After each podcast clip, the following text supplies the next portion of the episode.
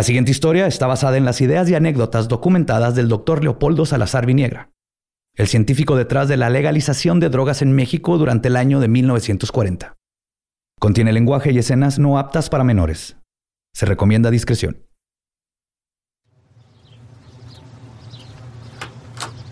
Gracias. Que le vaya muy bien, doctor Salazar.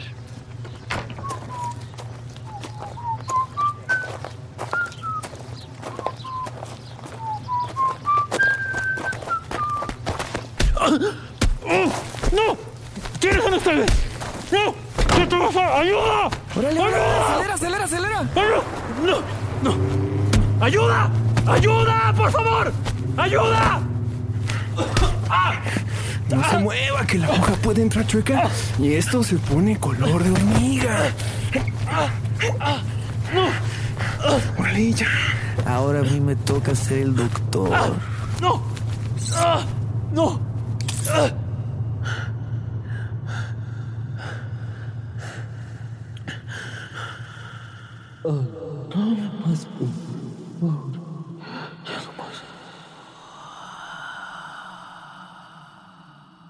Imaginen ser ciudadanos de un país en donde ¿Quién todos... es?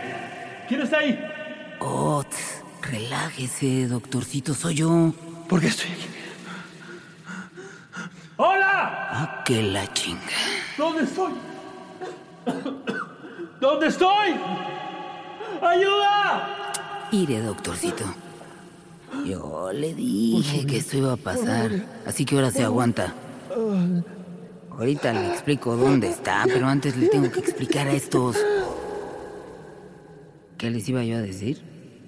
Ah, sí. Imaginen ser ciudadanos de un país en donde todos están orgullosos de su presidente y las drogas son legales. ¿Ah? Bueno, pues así se sintió ser mexicano en 1940. El 17 de febrero de ese año, el general Lázaro Cárdenas dio un mensaje que ningún otro presidente en la historia se había atrevido a dar. Habitantes de los Estados Unidos mexicanos, la prohibición de las drogas ha sido un error. Los únicos beneficiados han sido los traficantes. Para remediar estos problemas y a propuesta del Consejo General de Salubridad, les anuncio la expedición del Reglamento Federal de Toxicomanías. Es momento de reconsiderar nuestro concepto de viciosos. Hay que dejar de verlos como delincuentes que necesitan un castigo. En realidad son enfermos que necesitan atención. Por eso he instruido al Departamento de Salubridad. Lo que aquí el Tata Cárdenas quiere comunicar con ese tono tan alegre que lo caracteriza es que gracias al nuevo reglamento de toxicomanías, los pinches drogadictos ya no tenían que andar escapando del gobierno para conseguir su dosis a la mala. Ahora le podían hacer fila al mismísimo gobierno para que se las recetara. Así como lo oyen. El gobierno daba la droga y la daba tan, pero tan pinche barata que cualquiera que quisiera competir en esto de traficar drogas, pues simplemente estaba destinado a quebrar. No me creen, ¿verdad? Ahora.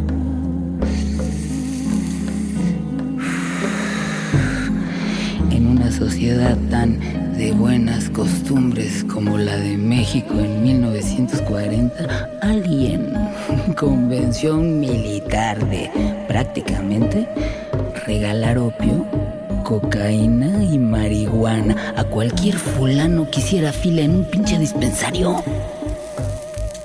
Está cabrón, ¿no? Está cabrón que ya están tan acostumbrados al desmadre del narco que ya no se puedan imaginar una historia de drogas sin tantos muertos. Sin tanta pinche violencia, chinga. Pero sí pasó. Las drogas ya fueron legales.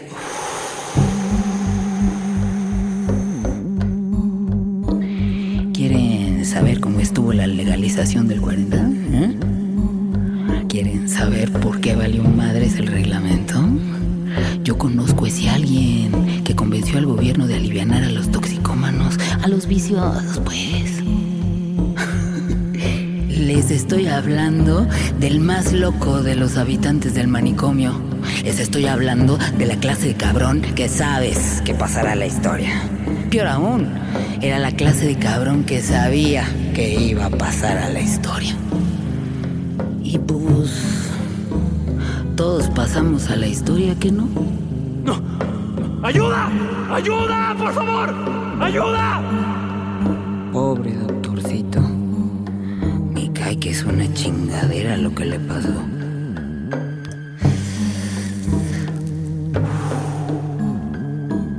Pero se ve que ustedes sí le entran estas chingaderas, ¿que no? Ya los vi. Miren, puedo hacer que lo alucinen, que lo escuchen. ¿Realmente quieren conectar con el doctorcito? Órale. Cierren los ojos y abran los oídos.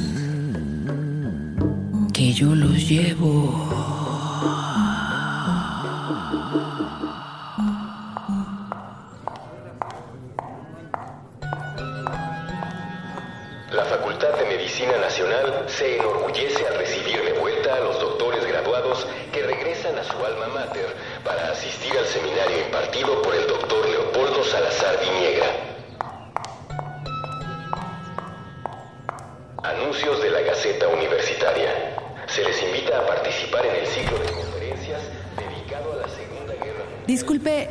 Es el seminario de psicología social de lo colectivo?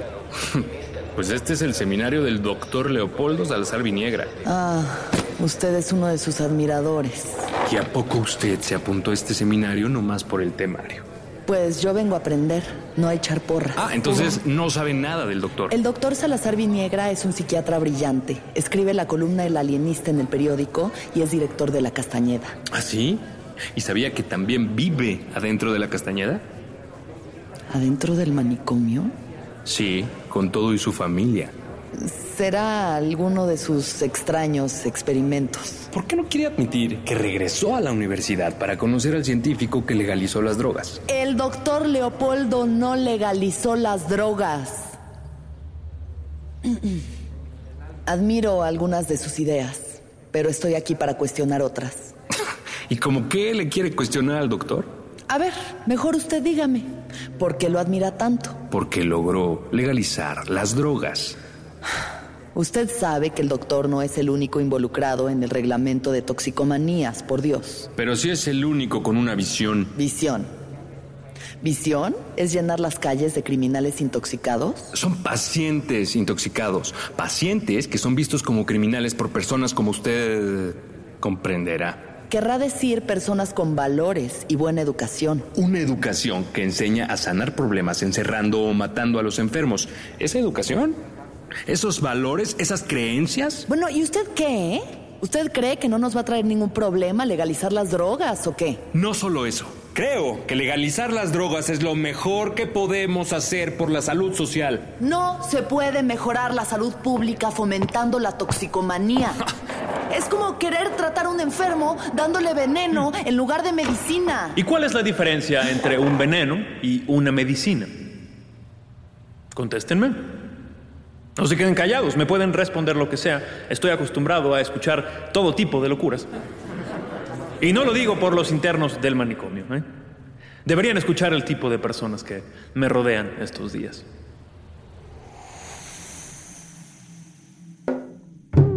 Este es el pinche loco con el que van a conectar.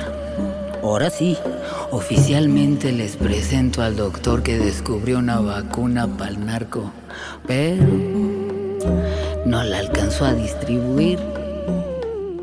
Sonoro presenta Toxicomanía, el experimento mexicano. Episodio 1. Esta clase de problemas.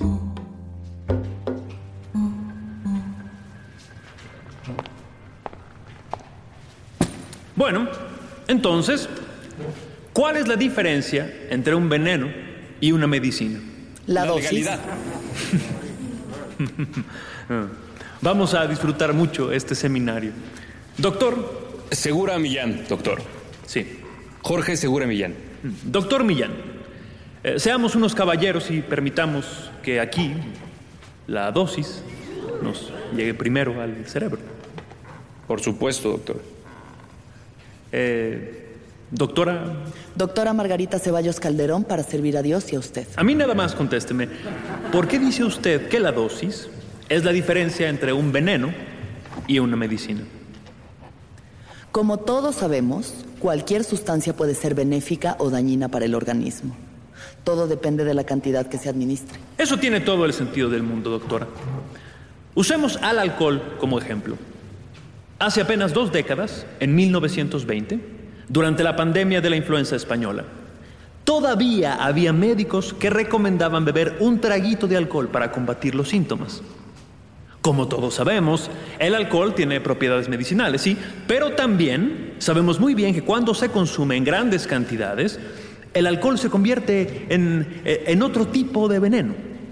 Uno que en este seminario podemos considerar un veneno social.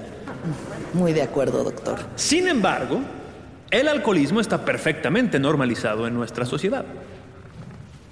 ¿Mm?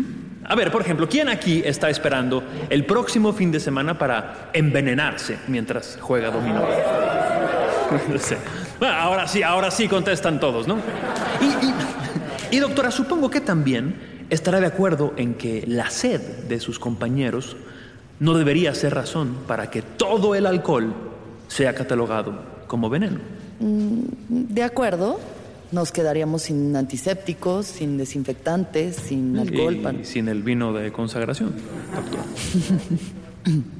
Por eso la diferencia entre un veneno y una medicina no depende de la dosis, depende de la legalidad.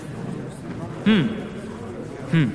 Por favor, explíquenos a qué se refiere con legalidad, doctor Millán. Me refiero a que vivimos en un sistema que cataloga y decide qué sustancia se vende y qué sustancia se prohíbe. Aunque de todos modos se termine vendiendo en el mercado ilegal. Bueno, sí, pero eso es una obviedad, doctor Millán. Cualquier sistema que trate de controlar la oferta de un producto termina generando un mercado negro. Acuérdense cómo estaban nuestros vecinos del norte cuando Estados Unidos prohibió el alcohol. Acuérdense de las mafias, acuérdense de Al Capone, de, de toda esa violencia que esperemos nunca se repita. ¿Y por eso usted piensa que debemos permitir todas las toxicomanías? Las enfermedades no piden permiso, doctora. No se trata de prohibir ciertos comportamientos, sino de reconocer que existen para poder atenderlos. ¿Y qué gana la sociedad al reconocer a los toxicómanos como enfermos, doctor? Empatía. En este mundo cada vez más agresivo y peligroso, la empatía es un punto de partida fértil. Tenemos que aceptar, tenemos que reconocer que la toxicomanía no se puede atender reforzando la seguridad pública, sino procurando la salud pública. Pero, ¿cómo pueden estar procurando la salud de la sociedad si prácticamente les están regalando veneno, doctor? Bueno, en, en realidad les estamos recetando veneno, doctora. Como una vacuna, ¿sí? Como una vacuna. Usted, doctora Ceballos, me dio la dosis y aquí el doctor Millán la legislación. Gracias al reglamento de toxicomanías, podemos tener dispensarios para suministrar dosis a manera de tratamiento para personas adictas a diferentes sustancias. ¿Y alguna de esas personas es adicta a la vacuna contra la viruela? Eh, bueno, hasta, hasta el día de hoy no, no, hay, no hay reportes, doctor. Entonces tendríamos que revisar su comparación entre sustancias, doctor. Porque una vacuna, a diferencia de una droga, no promueve la decadencia, sino la prevención de enfermedades. ¿Y no es la toxicomanía una enfermedad? Pues... sí. Entonces vale la pena recordar cuál es la función de una vacuna, doctora. La función es generar inmunidad en el sistema. Y esa inmunidad solo se consigue de una manera. Reconocer a la enfermedad y generar memoria. Al introducir al organismo una dosis controlada de algunas enfermedades, el sistema puede entender contra qué está peleando. Y entonces, solo entonces, podemos desarrollar la mejor estrategia para lidiar con la situación. La adicción es la enfermedad, el reglamento de toxicomanías es la vacuna y los dispensarios son los centros de vacunación. Yo los invito a todos ustedes, jóvenes doctores, a que pronto se den una vuelta por uno de los dispensarios. Así podrán comprender y comprobar su funcionamiento. Así podrían entender a qué me refiero cuando hablo de empatía y cómo lo aplicamos para los cientos de enfermos que nos visitan diariamente. Discúlpeme, doctor, pero simplemente no puedo aceptar que se dirija a estos delincuentes como seres convalecientes que merecen atención médica, habiendo tantos otros problemas que atender. ¿Por qué insiste en catalogarlos como delincuentes, doctor? A pesar de reconocer la seriedad de una enfermedad como la toxicomanía. Porque la adicción es resultado de un estilo de vida degenerado y libertino, doctor. Los toxicómanos son los culpables de que existan traficantes como la chata y su negocio en la Merced.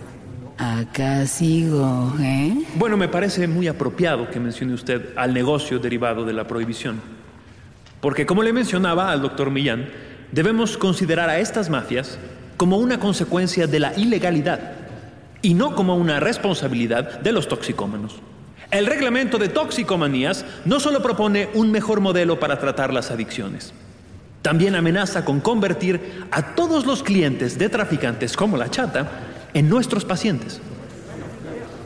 Si les ganamos en la distribución, les arruinamos el negocio.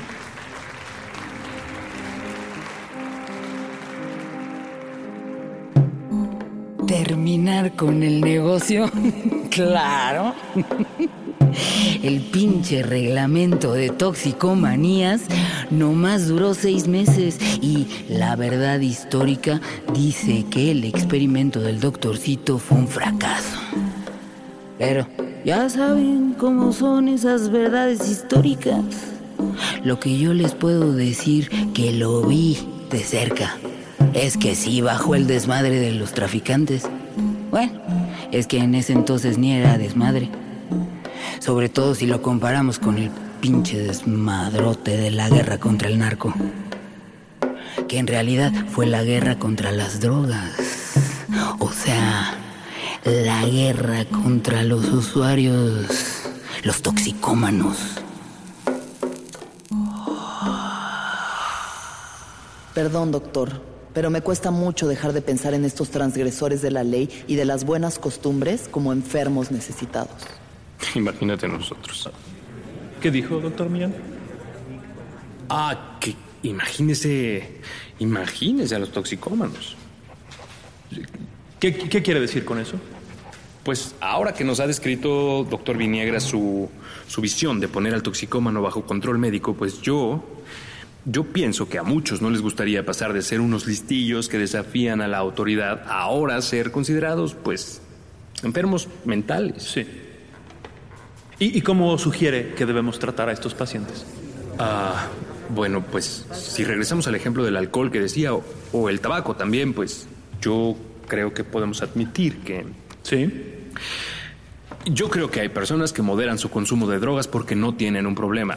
O bueno, no quieren tener un problema. O no saben que tienen un problema. O bueno, sí, tal vez no sabemos que tenemos un problema y por eso nos comportamos de cierta... No, perdón. No. Eh, lo que quiero decir es que tal vez la diferencia entre un veneno y una medicina podría ser su usuario. Hmm. El uso responsable de sustancias toxicómanas. La gente va a empezar a decir que está usted loco, doctor Millán. Pero no lo descarto. Lo más importante de este seminario, de la vida, es cuestionar nuestras creencias. Y en todo caso, yo considero que la locura es un estilo de vida que a veces, bueno, solo a veces, puede presumirse. Con todo el respeto y la admiración que merece, doctor Salazar, creo que usted no es consciente de la responsabilidad que implica imponer esta clase de ideas en una sociedad que todavía no termina de sanar las heridas de la revolución. Habiendo tantos problemas mentales que atender en el país, Parece que usted solo quiere justificar uno nuevo. Yo entré a este seminario por usted, pero si este va a ser el temario, prefiero no servirle para escalar sus locuras. Me retiro. Buenas tardes, colegas.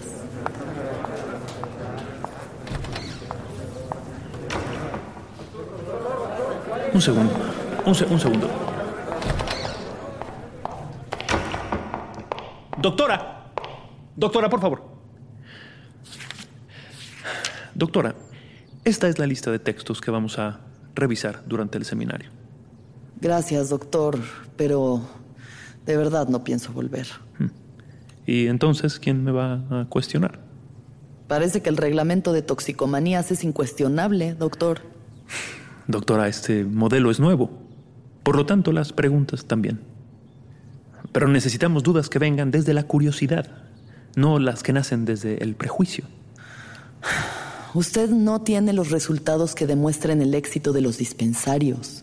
No está siguiendo ningún modelo. Sí, mire usted, ni- ningún avance en la historia de la humanidad se ha conseguido sin la fase de ensayo y error. Si no fuera una doctora titulada, la invitaría a hacer el nuevo servicio social en un dispensario. No puedo ni imaginar el ambiente de un dispensario. Bueno, hay, hay rumores desafortunados sobre nuestra operación, pero el próximo viernes eh, un reportero me va a entrevistar en el dispensario de la calle de Sevilla.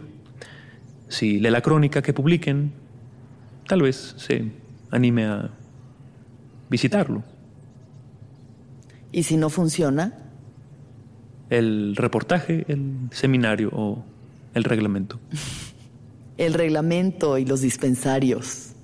Doctor, estamos hablando de vida. Sí. La verdad no sé qué va a pasar si falla el proyecto, pero mm, me siento satisfecho de que usted abandona este seminario considerando la idea de que los toxicómanos no son una plaga, son vidas.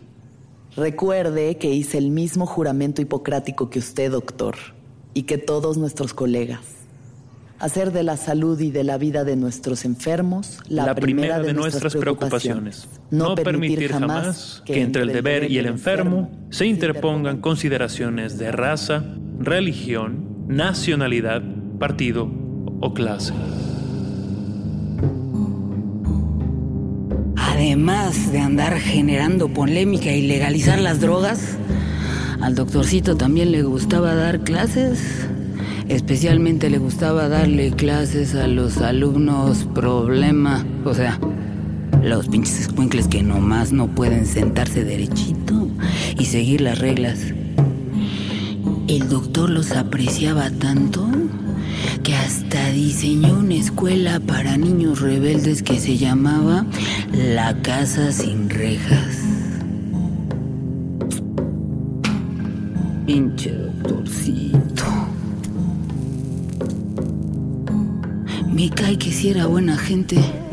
No más que muy pinche imprudente. Qué lástima lo que le pasó.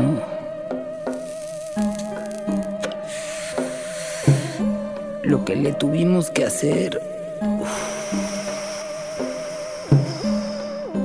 ¿No se te hace raro que siendo un cabrón tan chingón apenas te estés enterando de él? Doctor nos lo escondieron hasta muy atrás de la bodega. Como si los que se encargaran de contarnos la historia oficial no quisieran que anduviéramos conectando con él, ni con sus ideas, ni con su historia. Pero sí pasa cuando alguien quiere cambiar el sistema con una receta. Como si el sistema estuviera enfermo. Cuando ustedes y yo sabemos que a veces el sistema es la pinche enfermedad. Sonoro presentó Toxicomanía, el experimento mexicano.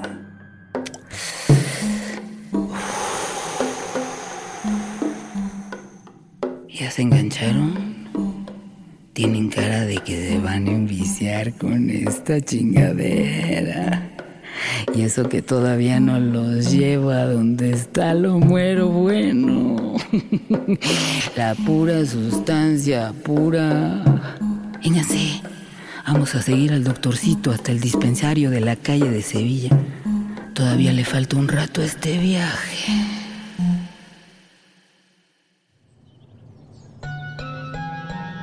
Toxicomanía, el experimento mexicano, es un podcast de Sonoro. Este episodio escuchaste las actuaciones de Luis Gerardo Méndez como el doctor Leopoldo Salazar Viniegra, Aida López como Lola La Chata, Alexis de Anda como la doctora Margarita Ceballos, Héctor Bersunza como el doctor Jorge Segura Millán y la participación especial de Julio Martínez Ríos. Visita toxicomanía.com para consultar los créditos completos y conocer más detalles sobre la investigación e historia del doctor que impulsó la legalización de 1940. Recomienda este podcast en redes sociales utilizando el hashtag Érase una vez legal para que más personas conozcan la historia de El experimento mexicano. Síguenos en Spotify y escribe una reseña en Apple Podcast.